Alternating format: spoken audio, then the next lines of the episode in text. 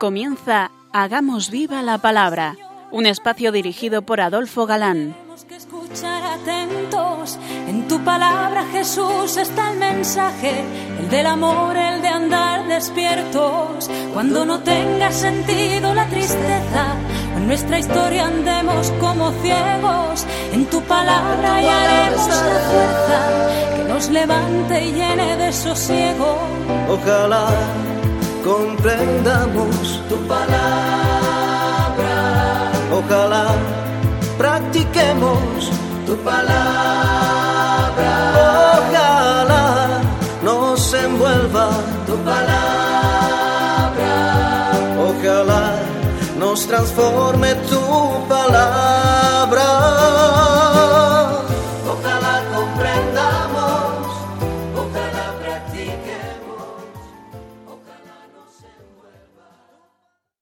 Hola amigos, un día más nos acercamos a la palabra de Dios, que es viva y eficaz como sabemos, fieles a nuestro encuentro quincenal a través de las ondas, con todos vosotros. Aquí estamos de nuevo, Marta, Adolfo, y Ana, dispuestos a pasar esta hora en vuestra compañía. Bienvenidos al programa Hagamos viva la palabra, una nueva emisión del curso dedicado al libro del Apocalipsis y del que estábamos analizando el capítulo 14 en nuestra última emisión. efectivamente, estuvimos hablando de los ángeles y su intervención en la historia de los hombres, en nuestra historia particular, en la de cada uno. Y a imitación y ejemplo de Juan 23, de San Juan 23 ya, extraordinario devoto de su ángel de la guarda, según su propio testimonio, invitábamos con sencillez a ser devotos y confidentes de nuestro ángel custodio. Esta segunda parte del capítulo 14 está lleno de referencias a los ángeles. Ya lo decíamos la pasada emisión. Pero como fue hace 15 días y con tanta fiesta, pues a lo mejor ni nos acordamos. Si os parece, retomamos el pasaje y lo refrescamos. cayó, cayó la gran Babilonia, la que dio a beber a todas las naciones el vino del furor. Un tercer ángel le siguió, diciendo con fuerte voz, Si alguno adora a la bestia y a su imagen, y acepta la marca en su frente o en su mano, tendrá que beber también del vino del furor de Dios, que está preparado puro en la copa de su cólera. Será atormentado con fuego y azufre, delante de los santos ángeles y delante del Cordero, y la humareda de su tormento se eleva por los siglos de los siglos. No hay reposo, ni de día ni de noche, para los que adoran a la bestia y a su imagen, ni para el que acepta la marca de su nombre. Aquí se requiere la paciencia de los santos, de los que guardan los mandamientos de Dios y la fe de Jesús. Luego oí una voz que decía desde el cielo Escribe, Dichosos los muertos que mueren en el Señor. Desde ahora, sí, dice el Espíritu, que descansen de sus fatigas, porque sus obras los acompañan. Porque sus obras los acompañan, efectivamente. Ya estamos situados, ¿verdad? Eh, naturalmente no habla el texto de la Babilonia eh, del 500 y pico antes de Cristo, sino que en este caso se está refiriendo a Roma, en cuanto a hecho histórico e inmediato. Y se ve que los cristianos de entonces entendían muy bien el lenguaje, porque se repite como familiar este simbólico nombre de Babilonia para Roma. No solo en Apocalipsis. Por ejemplo, en la primera carta de Pedro, el primer papa leemos Os saluda la iglesia de Babilonia. Y sabemos que allí estaba San Pedro, y no dudaban que se trataba de Roma, porque la cita mm, lo dice así, como Babilonia estando en Roma, ¿no? En la primera carta de Pedro, capítulo 5, versículo 13. Babilonia, así dicen los profetas, era la idólatra por excelencia, la perseguidora, la ruina de Judá. Dice Jeremías, y, por tomar solamente una cita, lo siguiente. Huid del interior de Babilonia, y salvad cada cual vuestra vida.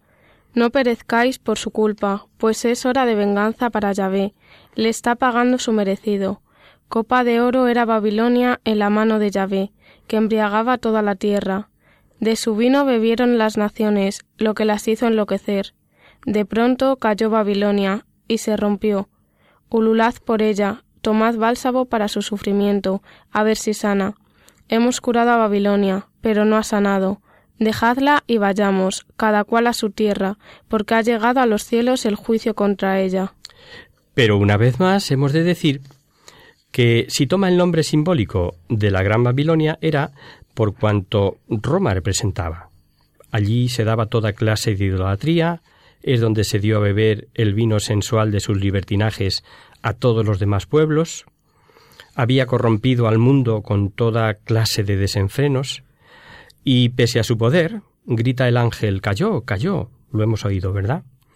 El mundo, también después de Roma, está dado a todo desenfreno, libertinaje, pecados. También para ellos, para él, es ese cayó, pues caerán todos los ídolos que el mundo ha fabricado. Algo impresionante nos dice el tercer ángel. Tras el juicio, no hay cambio. Queda todo fijo, inmutable, eterno. Tremendo misterio. Pero no podemos berrar el pasaje y así por las buenas ni arrancar la página. El ser humano, que no puede prescindir de Dios, viviendo en eterna oposición contra Dios, destrozado, odiando a Dios que es amor, y como vimos en el capítulo sexto, no sé si os acordáis, aunque quisieran morir, no pueden. Impresiona este versículo once leído. El humo de su tormento subirá por los siglos de los siglos, sin reposo día y noche. Sin reposo día y noche. Y se condena, como sabemos, los que quieren. Solo esos. Pero, amigos míos, Dios respeta la libertad, y quien le rechaza, apartando de Dios, queda eternamente. Y como Dios es el bien, el condenado estará carente de todo bien. Y ahora dejémonos de zarandajas de si infierno sí o no, de si lugar sí o no, de si fuego o no fuego, que si así, que si asao. El estar carente de todo bien es padecer. Y como en la otra vida no hay tiempo ni espacio, sin dudar, pero sin dudar, es lo que siempre ha enseñado la Iglesia. Es un estado donde no hay espacio, no hay lugar, pero estando estado, perdón, de condenación. Igual a padecimiento. Y donde no hay tiempo, luego eterno, es eternidad. Y el que no quiera verlo, pues, pues, ¿qué digo? Peor para él, ¿no? Yo creo que después de la misericordia de Dios revelada permanentemente, libro por libro de la Biblia, se nos habla hasta la saciedad de la misericordia de Dios. Una de las verdades también más repetida es la existencia de la felicidad eterna o de la condenación eterna, según se acepte o rechace esta misericordia. Simplemente eso. Porque si aceptamos la misericordia de Dios por muy mísero que seamos, somos salvos. Y esto lo tenemos que tener muy claro. Y es tremendo. Leemos en el capítulo 5 que el Cordero nos ha comprado para Dios con su sangre, decíamos y había profetizado Isaías que el Mesías cargaría con todas las culpas. Y la soberbia, induciendo al mal uso de la libertad, es capaz de desbaratar los planes de Dios en cuanto a que todos los hombres se salven. Dice el versículo 10. Que los condenados sufrirán el tormento a vista de ángeles, santos y del Cordero. Es un rasgo muy judío que los malos, los réprobos, sufrirían el tormento a vista de quienes le habían despreciado y perseguido. Pero también puede decirnos, y esto impresiona, que los malvados, en este perpetuo ahora, ven lo que han perdido y ven lo que despreciaron. Y resulta espantoso para los que adoraron a la bestia el ser atormentados en presencia del Cordero que se les había ofrecido como redentor. El versículo 12 no ofrece duda. Aquí se requiere la paciencia de los santos, de los que guardan los mandamientos de Dios y la fe de Jesús. Los que guardan los mandamientos, los que creen en Jesús, para mejor entender, diríamos. Creer en Jesús es también creer a Jesús. Porque se puede interpretar que basta con creer en Jesús, como creen los racionalistas, como un hombre excepcional, eh, de exquisita moral, de enorme inteligencia, etcétera, etcétera, pero no creen a Jesús.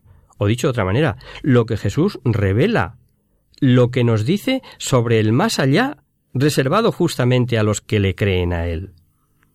Y hemos escuchado también en el último versículo otra bienaventuranza de esas siete que decíamos que hay repartidas a lo largo de este libro, del libro del Apocalipsis, y, y que merece especial atención.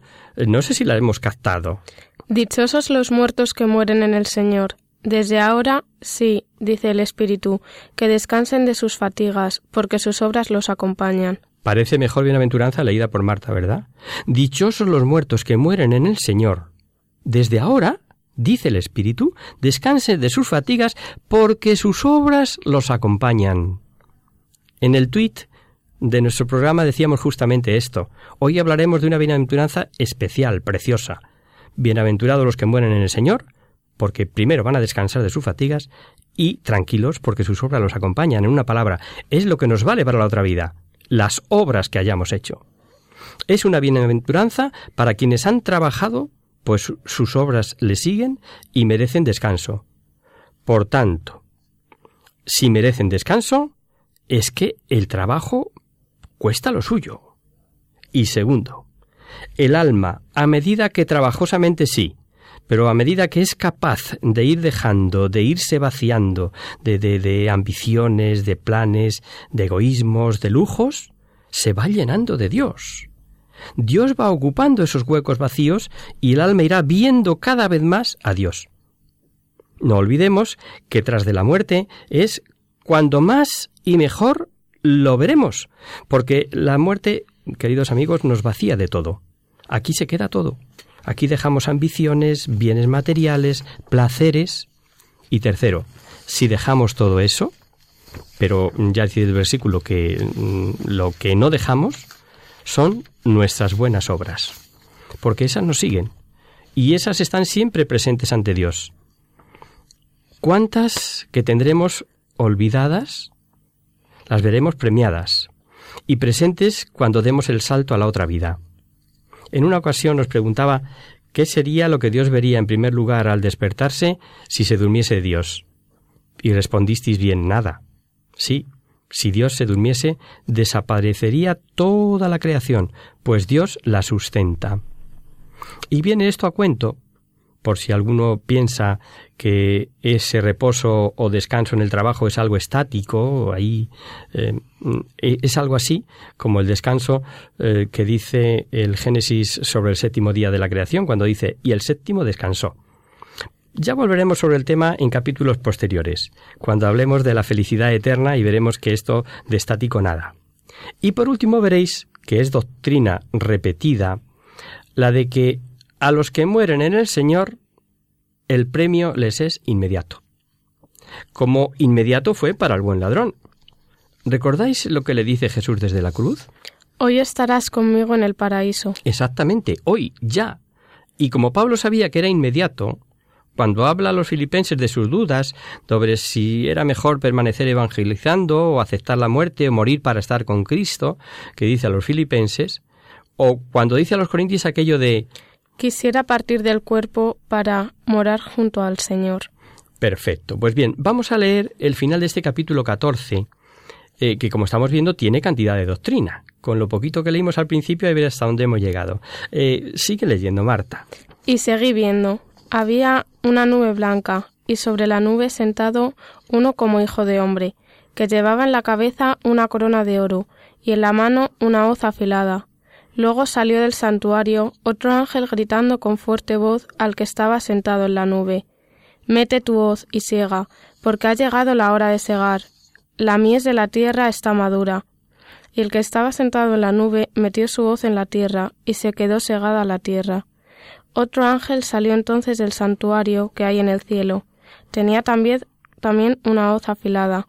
Y salió del altar otro ángel, el que tiene poder sobre el fuego, y gritó con fuerte voz al que tenía la hoz afilada Mete tu hoz afilada y vendime a los racimos de la viña de la tierra, porque están en sazón sus uvas.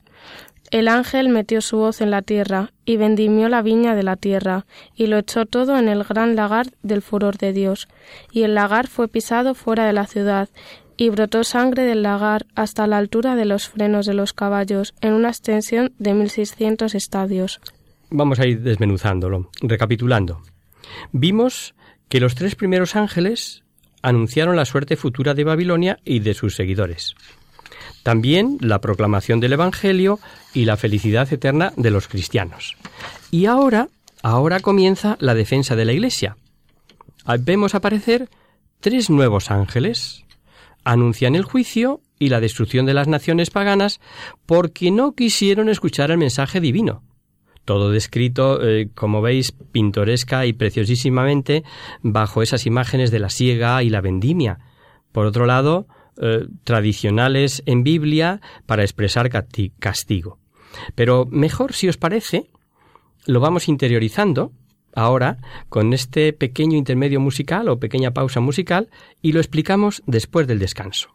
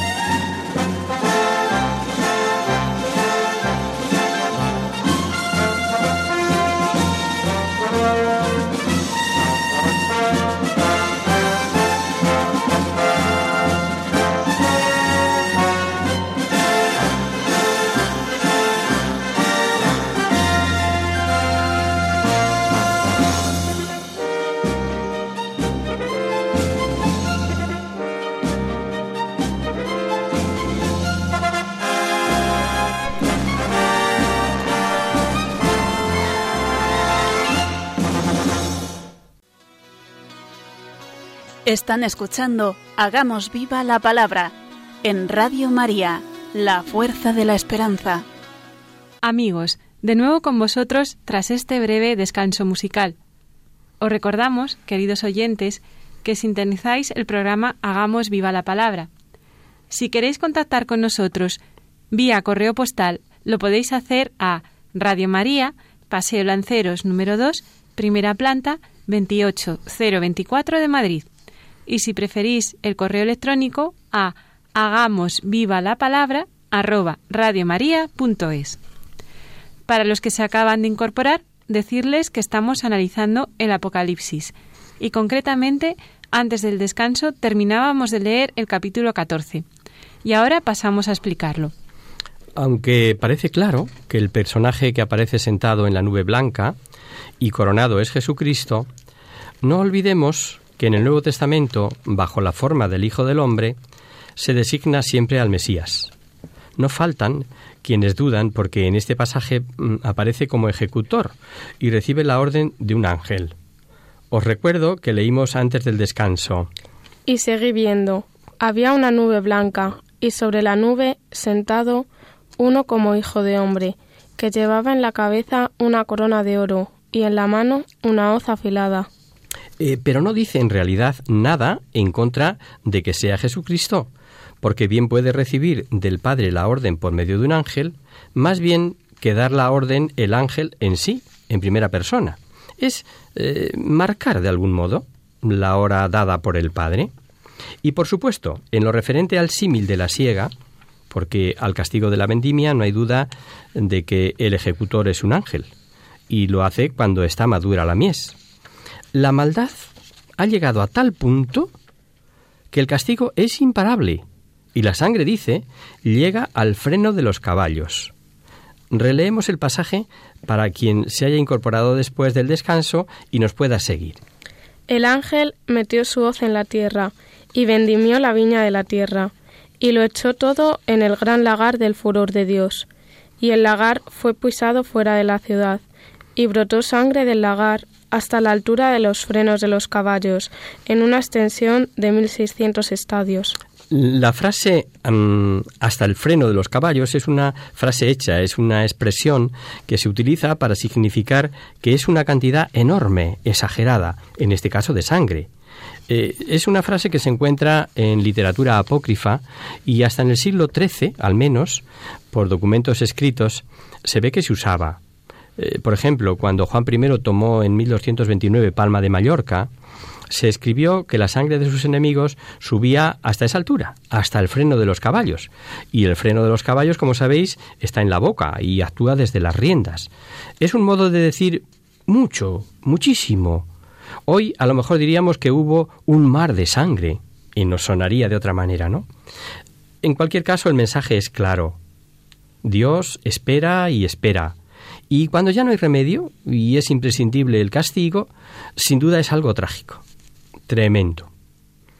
También la extensión sobre la que caerá el castigo está expresada de forma simbólica en esos 1.600 estadios, traducido en unos 300 kilómetros, lo que de tomarlo literal tendríamos una extensión que se nos saldría de Palestina, porque es mayor que toda Palestina. No falta quienes al saber la cantidad de interpretaciones que se dan a los números ven como un castigo generalizado a los cuatro vientos, a los cuatro puntos cardinales, perdón, y todo elevado a magnitud enorme y simbolizada por el 100, lo que también cuadraría, ¿no? Tendríamos 4 por 4 por 100, daría 1600 estadios. Es igual, es una forma de decir una gran extensión. Y finalmente dice que este terrible juicio fuera de la ciudad. ¿De qué ciudad? según el versículo primero, vimos que el Cordero estaba sobre el monte Sión, luego sería en los alrededores de Jerusalén. Tendríamos, en este caso, la visión de la profecía de Joel, que dice, que se hacen y suban las gentes al valle de Josafat, porque allí me sentaré yo a juzgar. Y sigue después, meted la hoz que ya está madura la mies. Y sabemos que tanto la traducción judía como la cristiana suelen identificar el valle de Josafat con el Cedrón, en donde iba antes un, riachuelo, el torrente Cedrón, que separa Sión del Monte de los Olivos, lugar en el que vio el profeta Zacarías esa gran batalla escatológica. Pues bien amigos, está dado sin fin a muchas interpretaciones. La creencia de que la resurrección universal y el juicio final mucha gente lo identifique con este lugar les hace desear ser enterrados allí. Algo así. Quiero estar en primera fila para el momento de la resurrección universal, ¿no? Esta es la razón de que haya tantas tumbas en Tierra Santa en este lugar, eh, que sin duda os habrá llamado la atención si visitasteis Tierra Santa o si habéis visto fotos del lugar. Por cierto, es el campo santo más caro del mundo, porque comprar una tumba allí creo que vale un ojo de la cara. Eh, no entero. Eh, todo pensamiento, desde luego, eh, es respetable, pero mm, ahí está, ahí os lo dejo, como decía el, Juan Mota, ¿no? Ahí os lo dejo, para que lo penséis. Y a propósito de esto, una opinión muy nuestra, muy particular, muy de fe católica, por lo tanto, y en consecuencia no de exegetas cualificados. En el final de los tiempos, en un juicio universal, ya juzgados todos los muertos de todos los tiempos, lo que tengáis una, imaginación perdón, grande ayuda un tanto, veréis que son ejemplos, palabras, para ayudarnos a comprender que habrá premio y habrá castigo, por tanto juicio. Pero no pensemos en un lugar. En la entrar en la eternidad de Dios no hay lugares, como no hay tiempos. Ni el cielo es un lugar, ni el infierno es un lugar. No existiendo espacio, no existen lugares. Son estados. Estado de felicidad inmensa, eterna, impensable, dentro de nuestras medidas, y habrá también un estado de tormentos, padecimientos, etcétera, pero no lugar. Todo el sangriento juicio narrado en este capítulo 14 es un preludio para la gran batalla que veremos y que será ganada por el verbo de Dios. Esto es lo bonito del Apocalipsis, o lo decía, ¿no? Digo, no hay cosa mejor que saber que tu equipo ha ganado y ahora te pones a ver el partido en diferido, pero con mucha paz ya, ¿eh? Porque ha ganado mi equipo. Pues esto pasa exactamente igual. Exactamente igual. La victoria está ganada, está conseguida. El gran mensaje de Apocalipsis es este. La Iglesia pasará por dificultades, las pasará canutas, pero el triunfo está asegurado, queridos oyentes. Es como os decíamos al principio de nuestro curso. Y pasamos al siguiente capítulo que nos va a hablar de otro septenario, los ángeles de las siete plagas. Aquí todo va de siete en siete. Os parecerá que, que, San Juan no hace más que repetir lo que ya hemos oído en capítulos anteriores. Cierto que muchas cosas dichas al principio son las mismas que dichas al final.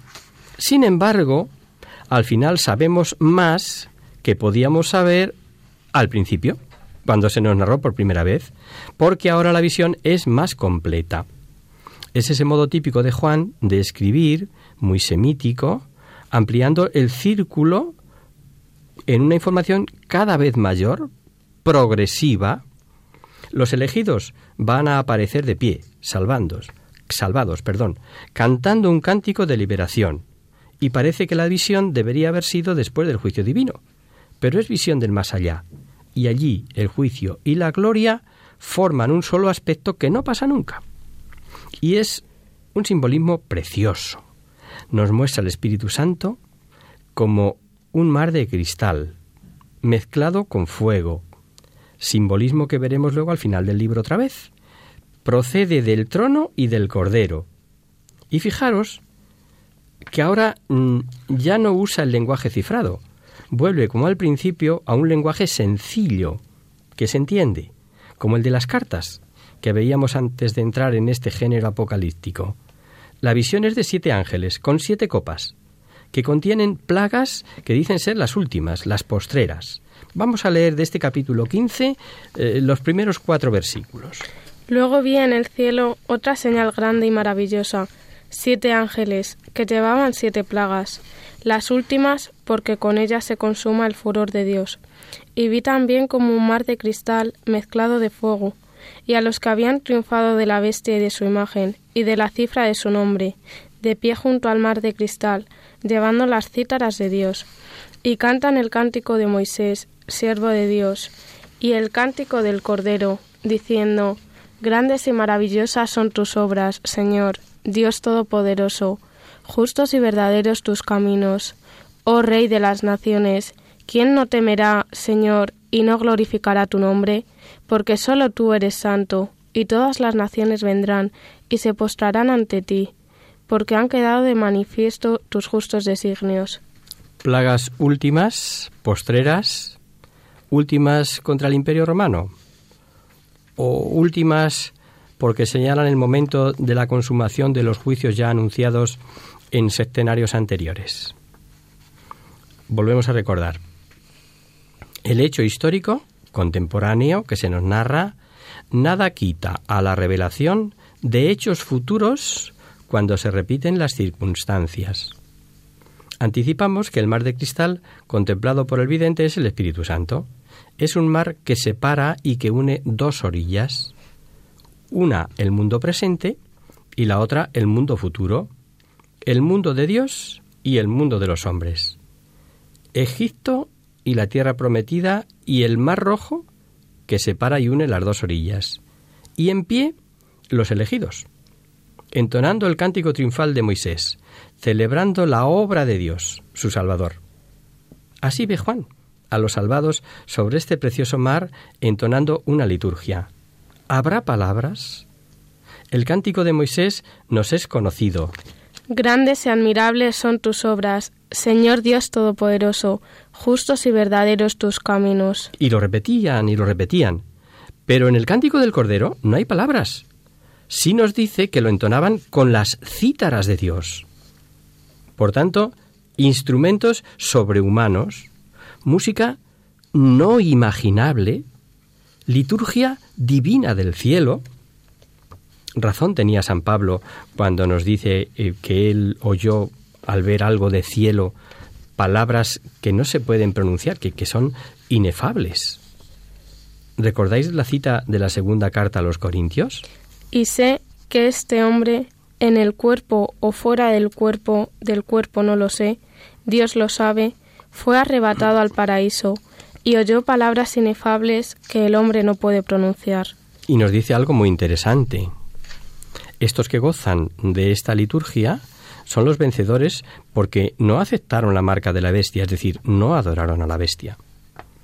Si recordáis lo que dijimos en capítulos anteriores sobre lo que es idolatría, comprenderéis que triunfantes sobre ese delicioso mar no se encontraban los adoradores del placer, del poder, del dinero, eh, si murieron obviamente sin arrepentirse de su idolatría, claro ni por supuesto los que colaboraron con la bestia o presumieron de pecado o sembradores de positivismo o relativismo o de perniciosas filosofías.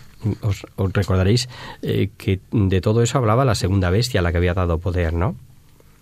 Y una reflexión sobre el, sobre el versículo 4 que tal vez no sea necesario porque sois todos o casi todos eh, conocedores de Sagrada Escritura. Recordar lo que según la revelación es el santo temor de Dios. Porque hay quien se imagina que esto es tenerle miedo. Y sería absurdo temer a quien es el amor. Y viene a cuento por porque el versículo dice, ¿quién no temerá, Señor? Pero al leer la frase entera... ¿Quién no te temerá, Señor, y no glorificará tu nombre? Ya nos da la clave. La clave de tantas citas en las que se revela en qué consiste realmente el don del Espíritu Santo, el santo temor de Dios. Porque es uno de los siete dones. Ya lo hemos dicho otras veces, ¿verdad? Porque, ¿Por qué va unido el quien no temerá con dar gloria a Dios? Recuerdo en este momento una liturgia celebrada por jóvenes. Eh, estaban preparando la ceremonia de la confirmación y estaba la iglesia adornada con grandes carteles y dibujos representando cada uno de los dones del Espíritu Santo. Cada letrero de aquellos, cada gráfico, eh, representaba un don del Espíritu Santo. Y yo conté y me faltaba uno. El don del temor de Dios. Pregunté al responsable y me dijo, hombre, es que no es conveniente a los jóvenes hablarles eh, del temor de Dios. Me parece que ya esto lo he contado en otra ocasión. Me perdonáis los, los oyentes antiguos, eh, pero seguro que, lo he contado, ¿no? Y es que hay mucha gente, desgraciadamente, que no es otra cosa, desconoce lo que es este don y, y desconoce que es simplemente santidad. Pues es temor a desagradar a Dios. Claro que es algo que hemos de tener sabido con claridad. Vamos a volver con citas de la Sagrada Escritura en un futuro capítulo y ahora no nos paramos. Pero ya que tengamos claro eso, ¿no? El don del santo temor de Dios es simple y llanamente el temor a ofender a Dios, el ser santos. Y más importante, en este versículo, eh, es algo que nos profetiza. Y es tal vez la conversión de los gentiles, porque hemos leído, Todas las naciones vendrán y se postrarán delante de ti. Eso hemos escuchado. Y así lo ve Daniel, el profeta Daniel en su capítulo 7. Y así es dicho por el salmista en el Salmo 72 o en el 86. Aprovecharemos para volver a repetir que solo Dios es santo. Dice Barsotti, este comentarista que, del que hemos cogido muchas cosas para desarrollar nuestro curso, comentando este versículo. Es el Señor el omnipotente. Él solo, solo Él es la vida. Él solo es santo, así, con mayúscula. Seguiremos el próximo día, a partir de este versículo 5, que se nos ha hecho como muy cortito, si os parece, puesto que hoy nuestro tiempo no da para más, queridos amigos.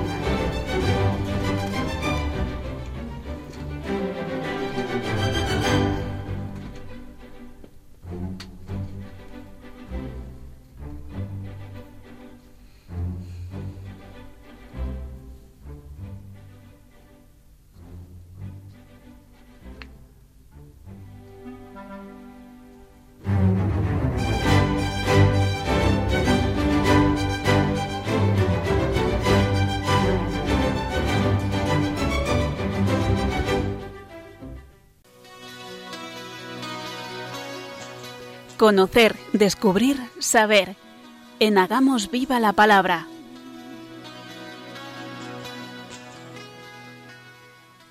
Comenzamos nuestro espacio de conocer, descubrir, saber. Y hoy vamos a contestar a un email de Carlos, un amigo canario que nos escribe desde Tenerife. Su correo dice así.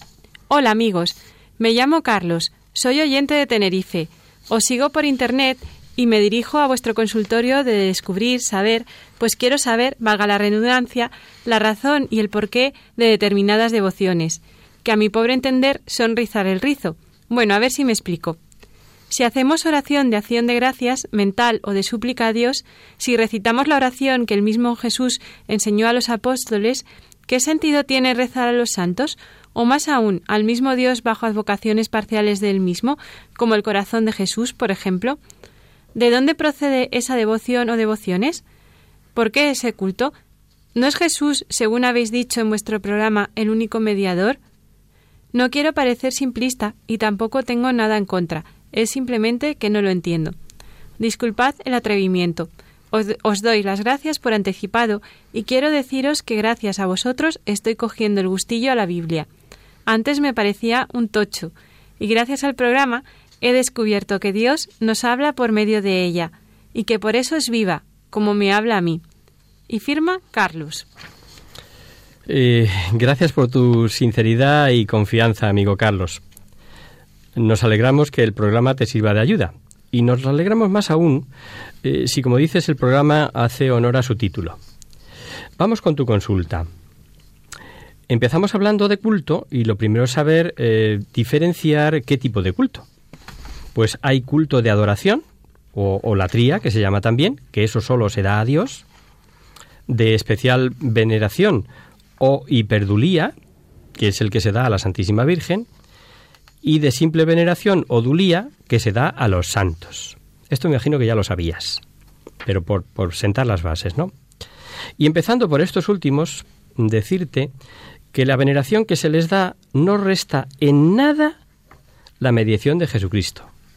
En realidad, no son más que intercesores que, estando en la presencia de Jesús, escuchan nuestras peticiones y las presenta al Señor, al Señor, perdón.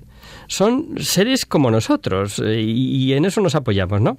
Gente que nos escucha y nos apoya, pero allí en la eternidad, en la presencia de Dios, obviamente. ¿Y qué decirte de María? Todos nosotros tenemos recuerdos, tal vez no demasiado lejanos, en los que para pedir algo a nuestro Padre pasábamos por la escucha y el apoyo de nuestra Madre, y la Virgen es nuestra Madre, desde que, desde que nos fue entregada como tal, en la persona de San Juan al lado de la cruz.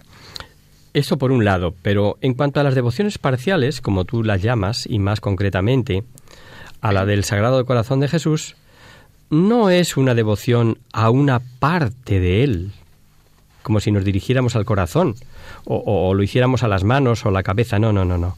No se trata de eso. ¿Cuál es el sentido de esta devoción?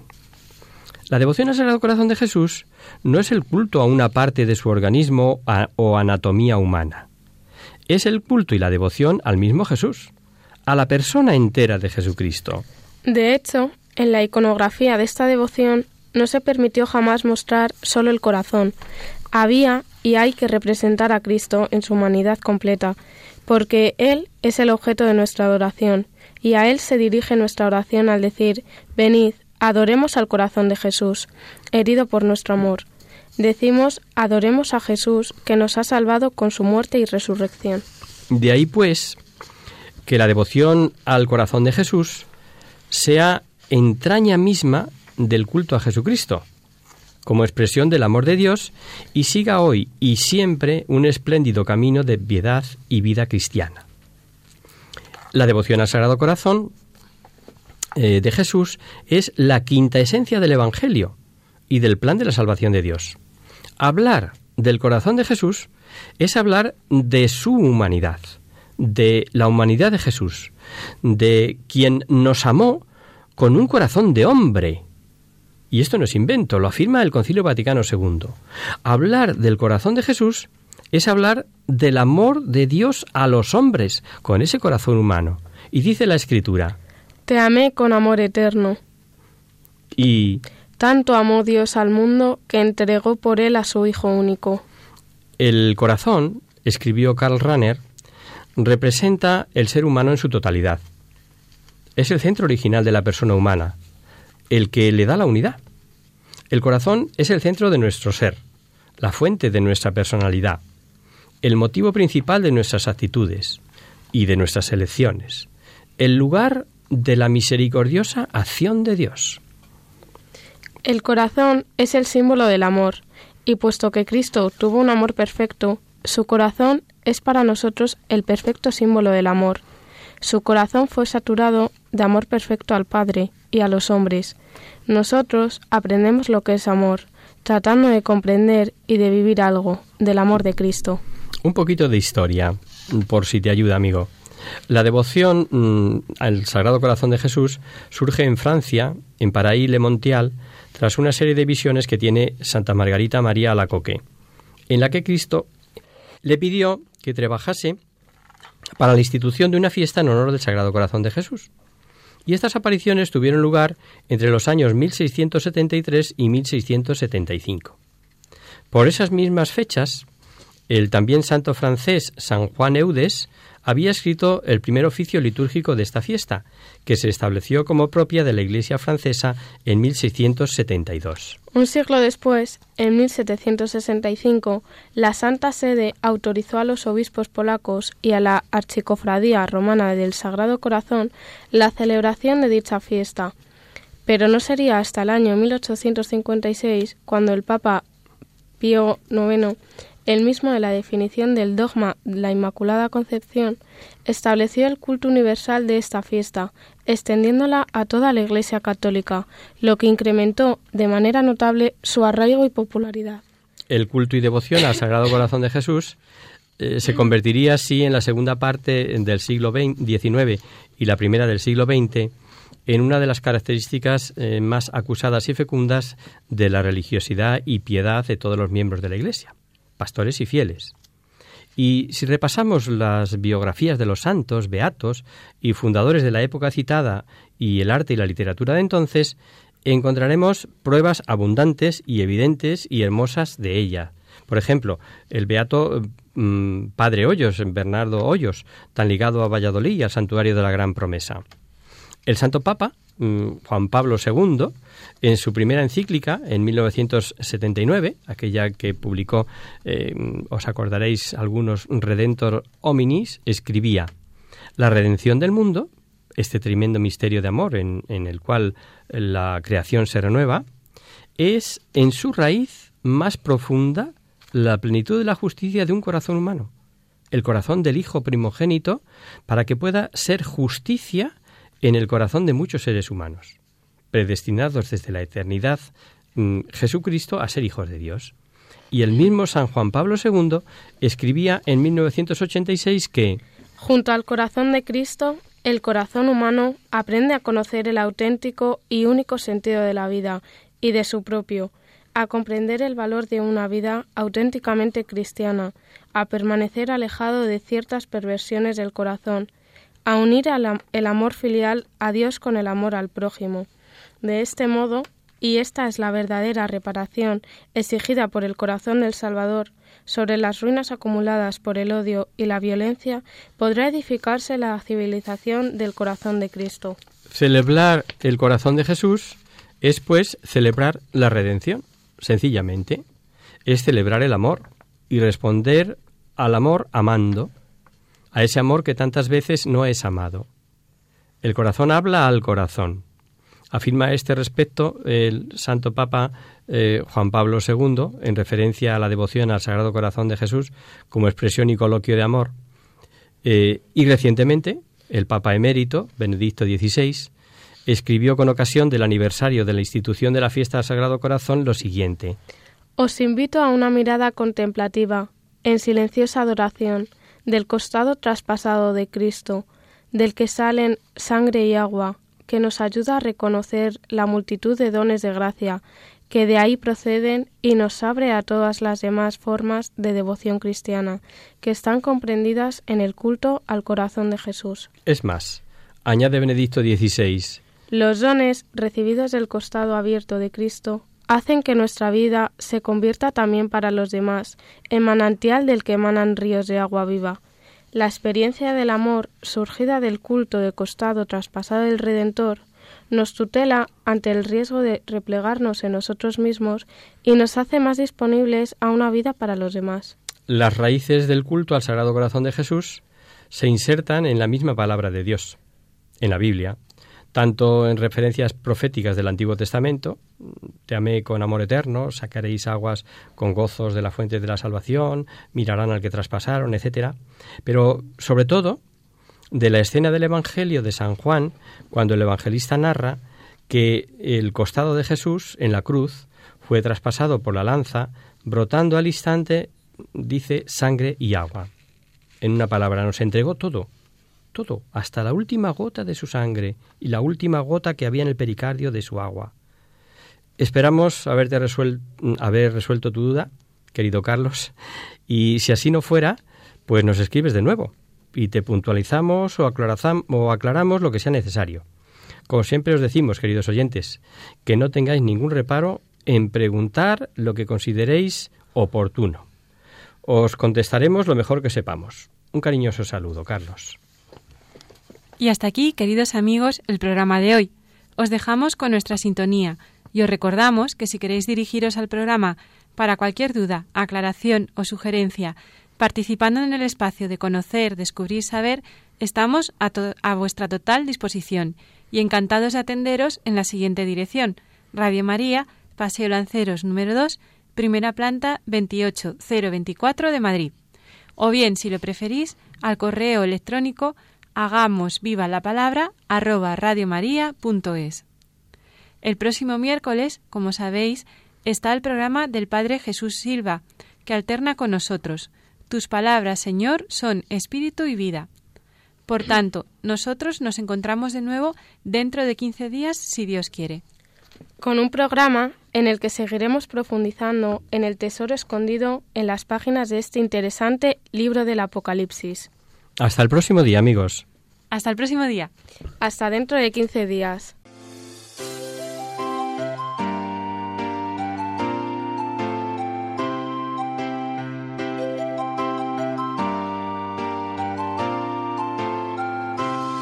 En tu palabra, Señor, está la clave. Solo tenemos que escuchar atentos. En tu palabra, Jesús, está el mensaje, el del amor, el de andar despierto.